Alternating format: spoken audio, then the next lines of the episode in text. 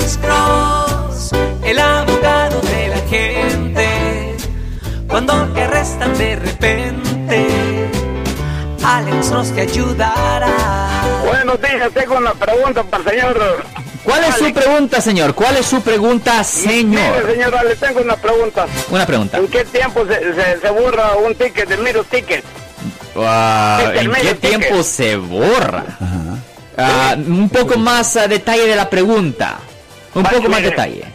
Eh, eh, yo le compré cerveza a un muchacho y me llevaron a la corte, va, y, y- y el ticket era Mr. Miro Ticket. Ok, eso es misdemeanor, es ok, porque okay, cuando una persona dice la palabra ticket, generalmente estamos pensando en las infracciones de tráfico, pero comprar ah, alcohol a un menor de edad o para un menor de edad, eso no es ninguna infracción de tráfico, eso es un delito penal, eso no se borra solo.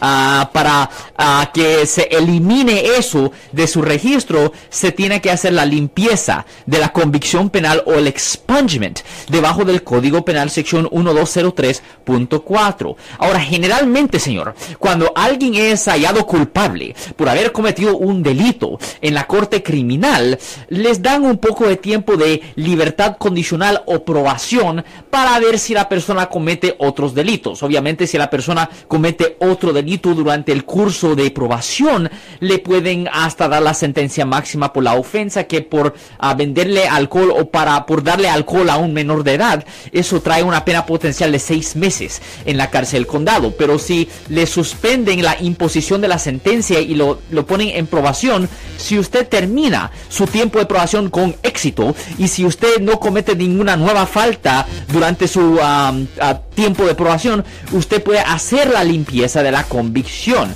El tiempo es determinado por el tiempo de probación y el juez a su discreción le puede dar ah, 18 meses de probación, 2 años de probación, 3 años de probación, 5 años de probación. Es a la discreción del juez. Y si ah, el juez dice que su probación es de 2 años, pues después de 2 años usted puede hacer la limpieza de la convicción penal.